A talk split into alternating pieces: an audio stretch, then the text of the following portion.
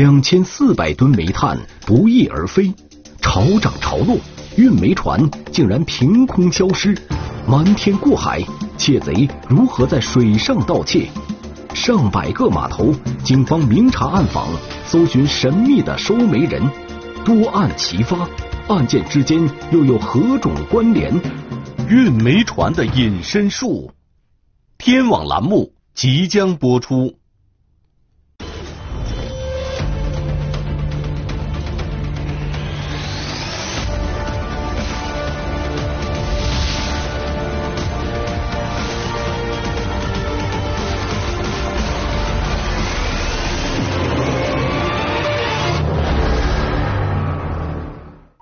二零一七年三月十四日下午三点二十分，一名中年男子行色匆匆的来到长江航运公安局镇江分局报案。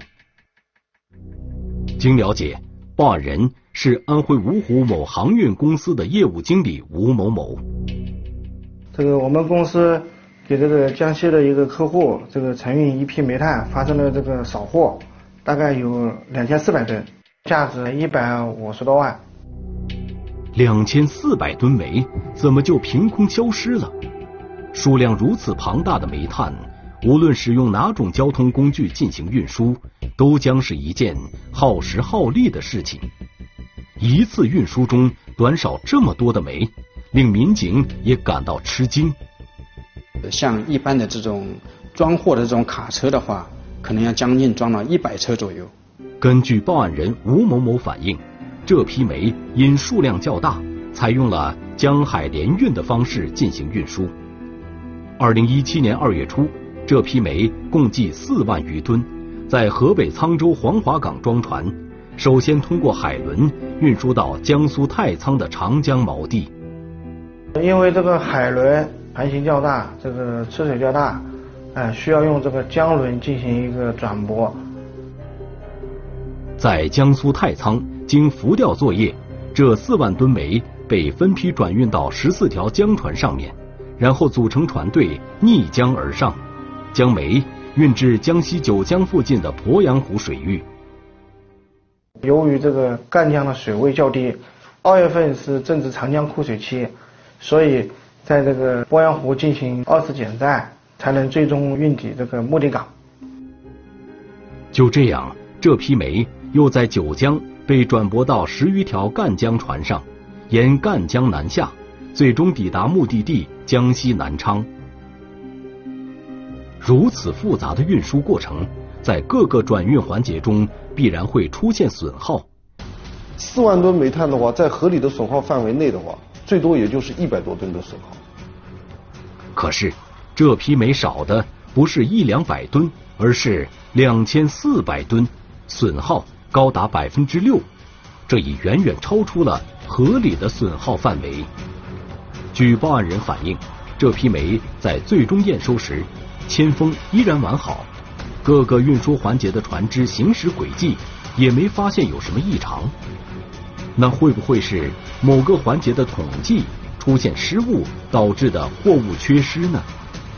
在认真核实胡某提供的这些单据以后呢，我们初步排除了这个。统计错误的这个可能性。长江航运公安局镇江分局在仔细分析研判之后，认为这是一起案件的可能性极大，迅速成立专案组，案件侦破工作全面展开。根据我们这个长期这个办案的经验来说，短少两千四百余吨，可以说是闻所未闻。警方通过报案人了解到，在前两个转运环节中，从数据上看，这批煤的损耗。一直都在可控的范围之内，但是在最后一个环节，也就是这批煤被转驳到赣江船队上，并最终抵达南昌时，过磅后的重量就出现了两千四百吨的差值。这十几条赣江船首当其冲，成为警方调查的目标。这几条江赣江船呢，跟他们是一个长期合作的关系，他们合作了已经有好几年了。在这几年时间里边，从来没有出过问题。警方又通过海事卫星导航系统调取了赣江船队的行驶轨迹，它的轨迹都未发生异常。更能说明问题的是这批货物从转驳到赣江船上起，一直到在南昌码头卸货，铅封都是完好无损的。警方认为，想要不破坏铅封盗走两千四百吨煤，是一件几乎不可能的事情。由此看来，这些赣江船的疑点并不是很大。那么，究竟是哪一个环节出了问题？根据运输环节倒查，把煤从江苏太仓运到镇江的十四条江船进入了警方的侦查视线。当时我们就想，这十条船的这个作案的可能性，这个嫌疑还是比较大的。根据报案人吴某某的反映，这十四条江船和货主单位是初次接触，之前他们之间并没有合作关系。更令人觉得反常的是，这些船只的船主。竟然越俎代庖，自行给这批货物打上了铅封。货主啊，可能当时考虑装货时间比较紧，让船主自行上铅封。最后在交货的时候，他铅封是上好了的。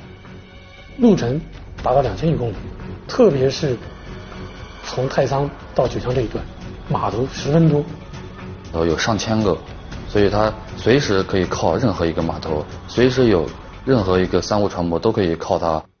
这就意味着，在任何时间段，这十四条船都具备随时靠岸卸煤的条件。那么，他们在运输过程中究竟有没有发生异常情况呢？根据民警长期办理水上物流案件的经验，想要找出船舶在长江运输途中的问题，首先得掌握船舶的轨迹。像这种货船，每个船上它都装有船舶。动态航行系统，我们叫 AIS。AIS 系统就相当于这个车辆的这个导航，它有卫星定位系统。船舶根据这个水运部门的要求，每条船舶都必须装，并且二十四小时开启。民警首先调取并查看了这十四只江船的船舶自动识别系统记录，经过分析梳理，竟然发现有几条船好像学会了隐身术。行驶轨迹时隐时现，十分诡异。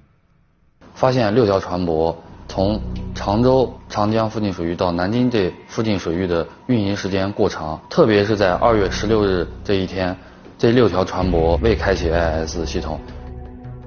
这六条会隐身的运煤船引起了警方的高度重视，但船舶在长江上的航行时间过长。也有可能是因为潮水的原因造成的。为了找出事实真相，民警找到了当地水文部门进行咨询。经过核实，这六条江船隐身的时间正好是江水涨潮的时候。他们不应该停船，因为涨潮，这这个潮水可以推着他们船向上跑，对他们来说最经济、最省力。但令人意外的是。逆江而上的六条江船，在涨潮期间的航行速度却变得更慢，极不符合正常的航运习惯。警方推测，这几条船会隐身的原因，可能是他们主动关闭了船舶自动识别系统，这就更让人感到可疑了。这六条江船在关闭船舶自动识别系统期间，究竟发生了什么？警方通过对这批江船的航运轨迹进行大量分析梳理后，决定首先重点调查其中的六条江船，以他们关闭船舶自动识别系统时所处的水域位置为圆心，像雷达扫描一样展开排查，希望能从中寻找到突破口。但在走访过程中，民警发现该水域的周边环境。十分复杂，两边港口林立，水域非常复杂，而且两边的码头有很多都是私人企业主、私人老板设立的码头，上百个码头，到底是在哪个码头呢？警方投入大量的警力，以船主或货主的身份，围绕重点水域，不分昼夜的进行摸排，走访了四百多位。从事水上作业的从业人员，但是侦破工作依然没有丝毫进展。因为他的这个码头的作业，它不像正常的上班有时间的规律，我们都是身着便衣，相当于没有一个正常的一个时间点。由于该水域周边环境复杂，江面上还有众多三无船舶不分昼夜的开展水上作业，沿线众多私人泊在小码头都没有安装监控设备，码头上的工人有很多还是短期务工的外地人员，从业人员素质参差不齐，人员流动性大，这个也为调查取证啊带来不利影响。在经过长达一个多月的走访，民警虽然走访了众多群众和船民，但并未获得任何有价值的线索，侦破工作一时陷入了停滞。当时就感觉这个案子可能就黄了，搞不下去了。这个人，这个一旦产生这个自我怀疑之后啊，这个人的精气神呢，难免会受到一些影响。就在专案组为案件侦破感到一筹莫展的时候，负责走访江苏太仓转驳吊机工作人员的侦查员却有了新的发现。按照他们这个前期的这个对四万多吨的这个这个拆解呢，最后一条船能应该要装到六七千吨，但是在前面十三条装船装完以后，最后一条船只装了三四千吨。本应装在最后一条船上的两千多吨煤，究竟去了哪里？警方分析后认为，在这个阶段，嫌疑人还不具备把煤盗走的条件。这些煤很可能是以计划外超载的方式装在了前面的十三条船上。可以说，他们是就有备而来。时间又过去一个月，经过民警的不懈努力，终于有了一个。让全体参战民警感到欣喜的好消息传来。平时接送这个船员的一个三无船船主跟我们办案民警反映，江都某码头在二月十六号晚上曾经有过运煤船作业。正常的工作都是在白天开展，这个码头晚上由于灯光啊，还有这个视线的影响，晚上作业是十分不安全的。尤其是这种私人小码头，它的这个。防范措施都不是很规范，所以说在这种情况下是很不正常的。这位船主所提到的这批煤，会不会就是失踪的煤炭？而他所说的这个私人泊在码头，会不会就是丢煤现场呢？警方了解到这条线索后，迅速对该码头进行深入的走访调查。然后呢，据这个调机工讲，在这个二月十六日晚上。有五条船靠上码头，进行了这个船舶煤炭的部分卸载。种种迹象表明，这个私人泊载码头很有可能就是破案的关键。但为了避免打草惊蛇，侦查员以有批煤炭要卸货为由，与该码头的业主吴某取得了联系。通过多次交谈。民警终于逐渐从吴某口中得知了一些重要信息。在二月十六号晚上，有一名曹某联系这个码头进行这个卸货作业，年龄四十来岁，是安徽口音。由此，这名叫曹某的男子逐渐浮出水面，进入办案民警的侦查视线。但对于曹某的真实身份，码头业主吴某表示自己并不清楚，他们两人也是初次接触。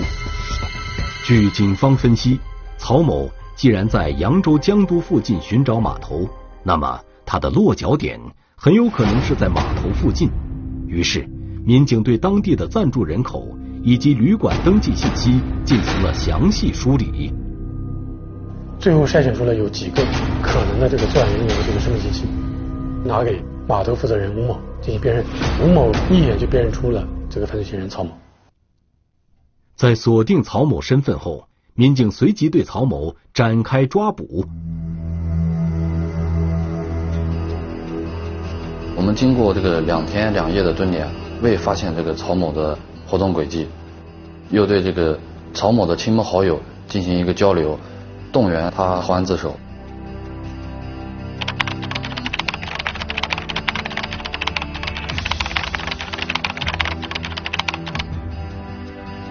据曹某交代，双方约定于十六日晚上在江都某码头交易。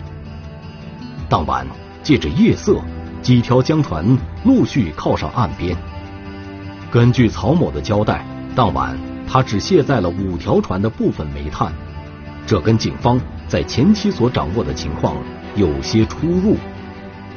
为什么我们之前掌握的是六条船舶 AS 存在问题，但实际上码头上包括曹某反映的是五条船呢？案件取得了阶段性的突破后，警方担心迟则生变，决定立即对许沙二人展开抓捕。为了防止犯罪嫌疑人徐某夫妇驾船逃跑，一组民警首先对他们的江船进行控制。当我们锁定了徐某的船在京杭大运河徐州段附近水域的时候，我们对这个两两头的船闸进行一个布控，两头一掐死，他从船上这一块他就走不掉了。我们又对这个沙某以及他的亲朋好友还有他的父母做了大量的工作，最终第二天中午的时候呢，徐某回到家中和沙某两个人一起到当地公安机关投案自首。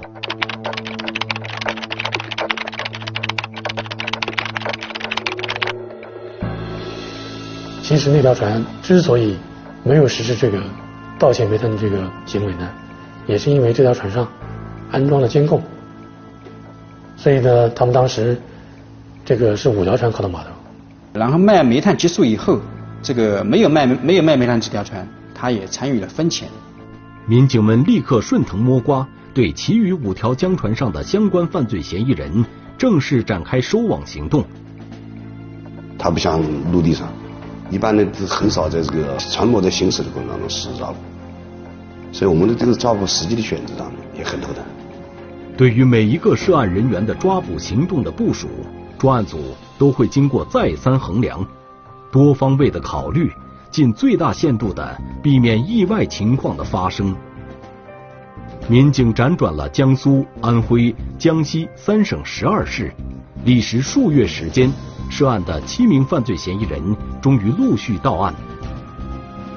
根据嫌疑人徐某交代，二零一七年二月，他与另外五条江船船主在承运安徽芜湖某航运公司的煤炭时，发现这批煤炭通过海轮过驳，未经过磅就直接装船，装船后也没有立刻设置铅封，所装的煤炭数量货主难以控制。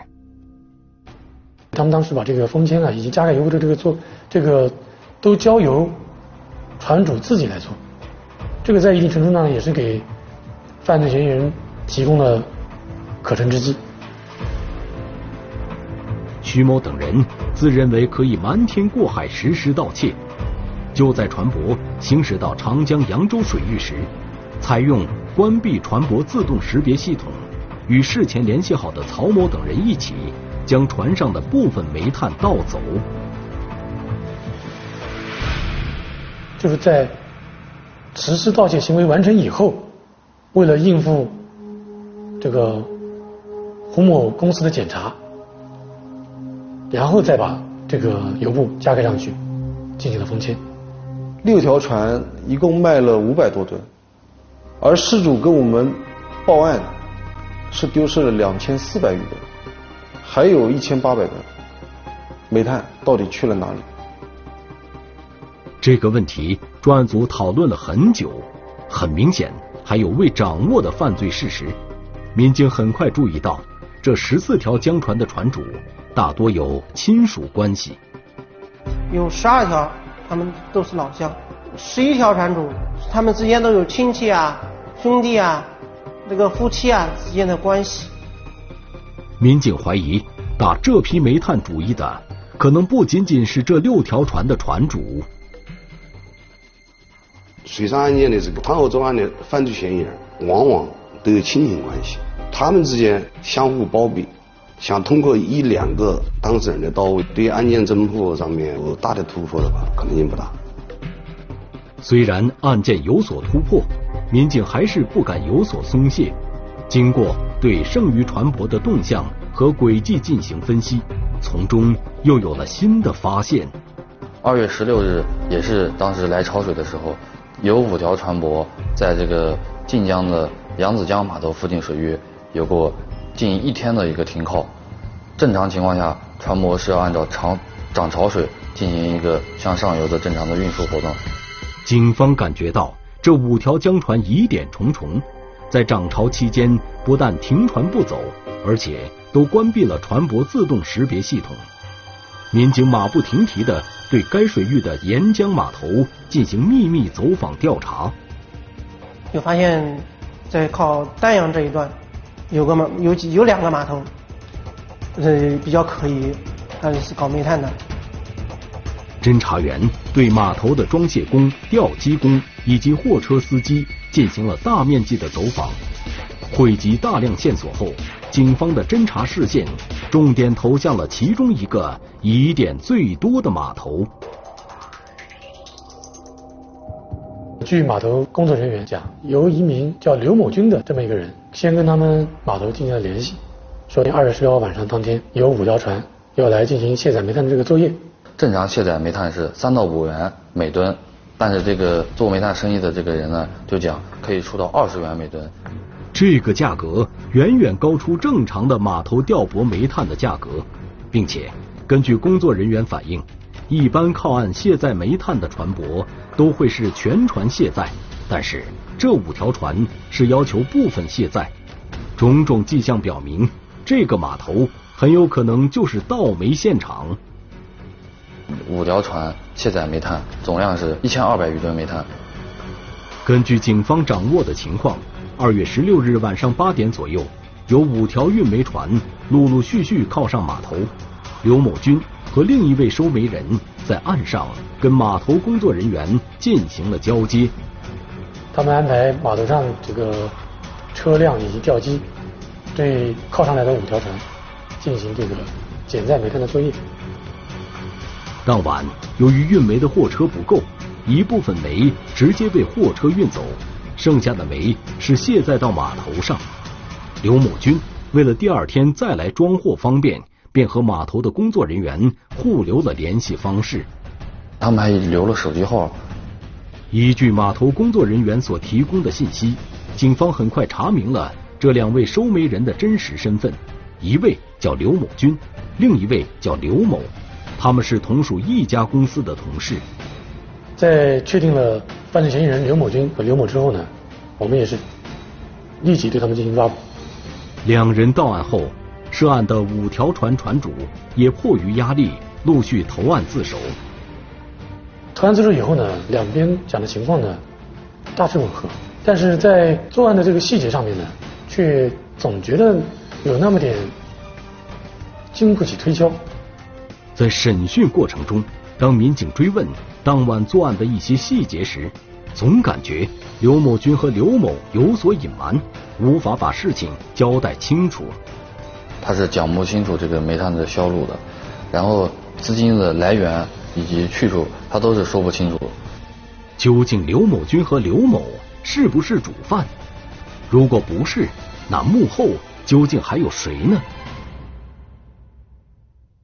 经过近三十天的审讯，刘某的心理防线终于被突破，最终供述了另外两名犯罪嫌疑人。他就承认，说是刘某飞和于某林让他去顶包的。这个刘某全、刘某亚等人五条船主也如实供述了，在这个案发后和真正的幕后老板刘某飞有两次这个串供的这个情况。通过民警锲而不舍的努力，案件终于真相大白。可当民警赶到刘某飞的家中进行抓捕时，发现已是人去楼空。民警经过两天两夜的蹲守，依然没能发现他的踪迹。在进行了长达半年的上网追逃后，民警排除种种困难，终于在江苏南通将犯罪嫌疑人刘某飞抓获。